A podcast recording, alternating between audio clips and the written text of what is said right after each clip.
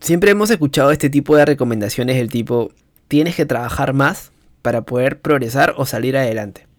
Pero ¿qué tan cierto es eso? ¿Aplica en todos los casos sin exclusión alguna? ¿Dónde entra el descanso entonces ante todo ello? Trabajar a deshoras no está mal, y en este episodio vemos a detalle lo que debes tomar en cuenta cuando nos encontramos en esta situación. Y si ya nos encontramos en esta, ¿qué tan importante es poder diferenciarlo de aquellos aspectos que van en contra de la salud física y sobre todo la salud mental?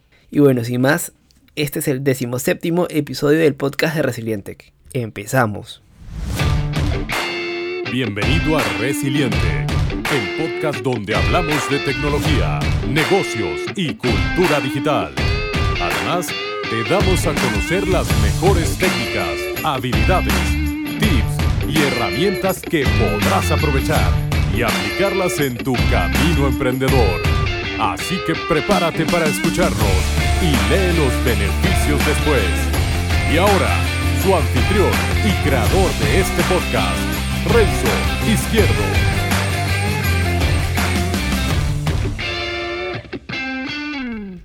Muy buenos días, tardes o noches, mi nombre es Renzo Izquierdo y bienvenidos al decimoséptimo episodio del podcast de Resilientec. Hoy vamos a hablar sobre las causas y consecuencias de trabajar a deshoras. Y es que hoy por hoy, con la llegada de la nueva normalidad, la tecnología nos permite trabajar casi casi en cualquier sitio y en cualquier momento. Por eso es habitual que en cualquier sitio estemos consultando el email, estemos haciendo y recibiendo llamadas o estemos pensando en el trabajo. En conclusión, estar haciendo cualquier cosa relacionada a nuestro trabajo en cualquier momento y en cualquier sitio también. Si te gusta lo que haces, si te gusta lo que te dedicas, como es mi caso, dentro de la línea profesional y la, y la vida personal, hay una línea muy muy delgada que a veces cuesta mucho distinguir cuando estás en tu vida personal que cuando estás en tu vida profesional. Sobre todo cuando somos autónomos o no trabajamos para alguien más. Y en ese entonces es muy difícil y muy habitual estar haciendo esto último, que es estar trabajando todo el día. Pero ¿es realmente bueno o es malo? En este decimoséptimo episodio hablamos desde mi punto de vista sobre esto. Y la respuesta por supuesto es que depende. ¿Cuándo es bueno entre comillas trabajar a deshoras? Cuando este trabajo se encuentra o está orientado a tus objetivos. Por ende necesitas hacerlo. Por ejemplo, si trabajas de 8 a 5 o de 9 a 6, pero además tienes un hobby que quieres que se convierta en tu futuro trabajo y ganar dinero de ello, entonces es, es uno de tus objetivos. Entonces, inevitablemente, fuera de tu horario normal o de trabajo, vas a tener que continuar trabajando para poder acercarte a ellos. O incluso en tu propio horario profesional, si tienes unos objetivos muy ambiciosos y a veces necesitas trabajar fuera de horario, pues no pasa nada, porque estás acercándote a tus objetivos. Realmente no es trabajar a deshoras, sino es ir por tus objetivos.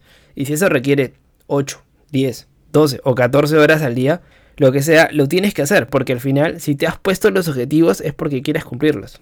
Pero ¿cuándo es malo entonces trabajar a deshoras? Pues como más o menos ya puedes intuir, eh, es malo trabajar a deshoras cuando es un síntoma de una mala organización, de que no estamos haciendo bien las cosas o no estamos siendo productivos.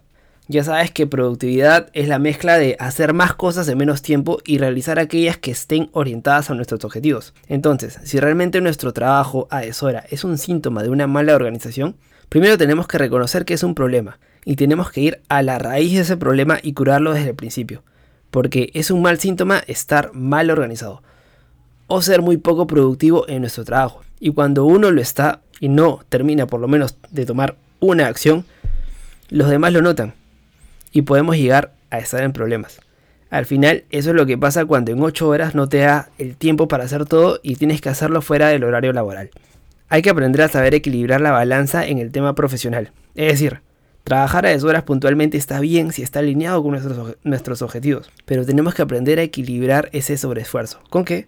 Con más descanso. Pero sobre todo con un mejor descanso. Porque si no descansamos y encima que cuando lo hacemos no lo hacemos bien, pues lo mismo que nada.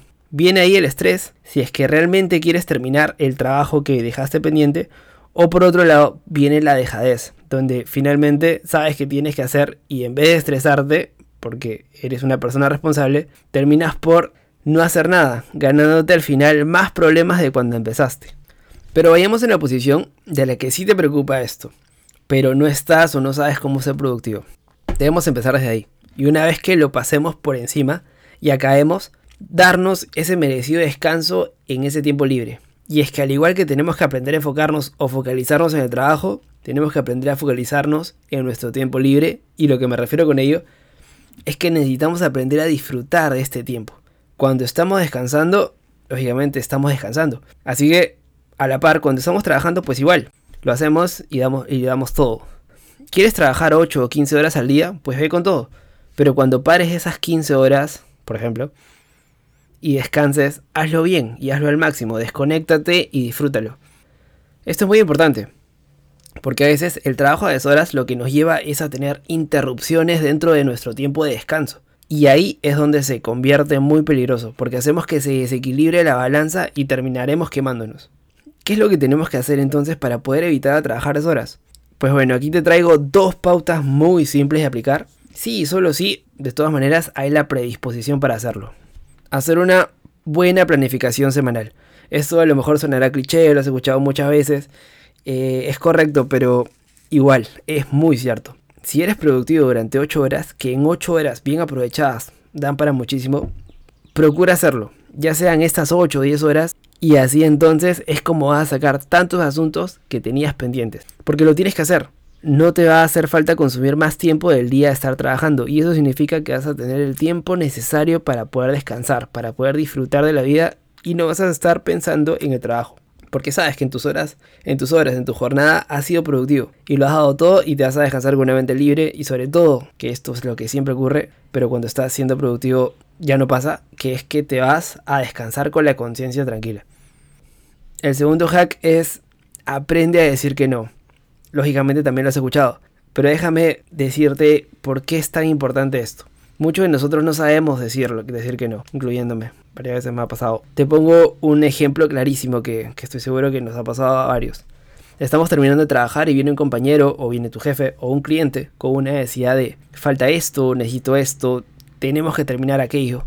Y bueno, en tu bondad y solidaridad decides por hacerte responsable de, este, de esta tarea y terminamos por engancharnos más horas de trabajo. Esto casi siempre sucede por una mala planificación. Y casi siempre, casi siempre, también porque no sabemos decir que no. Por eso, cuando vengan con un proyecto así, busca la forma más sutil para poder hacerles saber que no vas a poder realizarlo ahora. Y sí vas a hacerlo al día siguiente. No sé si te diste cuenta que omití decir pero. Eh, los profesionales, los psicólogos profesionales indican que decir pero ya causa la incomodidad de las otras personas. Intenta colocar una conjunción en vez de ello. Podrías complementarlo con un, mira, ahora yo no lo puedo hacer. Y sí voy a poder hacerlo mañana o pasado. Con esto no digo que a todo le digas no. Lógicamente, de todas maneras, para casos puntuales, podemos echar una mano, pero no se tiene que convertir esto en algo habitual. Y eso es una cosa muy importante porque denota una mala planificación, como había dicho. Denota tener que hacer muchas cosas en el último momento del día. Por eso es importante aprender a decir que no. Como les decía, esto me ha pasado eh, más de una vez. En lo personal, yo soy de las personas que les gusta y les encanta meterse en nuevos proyectos, en nuevas aventuras, pero hay que aprender también a decir que no para poder focalizar en lo que nos gusta y en lo que estamos haciendo y en lo que también nos están evaluando. A lo mejor te animas a profundizar en esto recordando lo siguiente: aprender a decir que no va a permitir a decirle que no al trabajo a deshoras. A que te llamen a las 10 de la noche porque necesitan un archivo que te envíen o un email que escribir a sobre cualquier otra cosa y bueno, terminas diciendo que son solo 5 minutos, pero en realidad es más tiempo de hasta una hora seguro donde desconectas tu cerebro del descanso. Finalmente no terminas por desconectar la mente del todo y vuelven a ocurrir los problemas. Así que ya sabes, tú decides. Esta la hice cortita, eh, quería que te puedas llevar el mayor valor en tan solo unos minutos sobre lo que es trabajar a deshoras. Muchísimas gracias si te quedaste de aquí. Mi nombre es Renzo Izquierdo y no te olvides por pasar por la web de resiliente.com donde también podrás encontrar estos capítulos. He implementado la web, está buena. Eh, he puesto algunos blog posts que podrían interesarte, podrían gustarte. Y nada, muchísimas gracias si te gustó el episodio de hoy. Y no te olvides de seguirme en Spotify y en Apple Podcast también. Y dejar una breve descripción, 5 estrellas en Apple Podcast que me ayudará muchísimo a que muchas otras personas puedan encontrar este contenido. Muchas gracias nuevamente y recuerda que la frase del programa es aprende a ser feliz con lo que tienes mientras consigues todo lo que quieres. Vamos por más y nos vemos en la siguiente. Chao, chao. Gracias por escuchar el podcast de Resiliente. Visítanos en nuestras redes y también la web a www.resilientec.com. Te esperamos.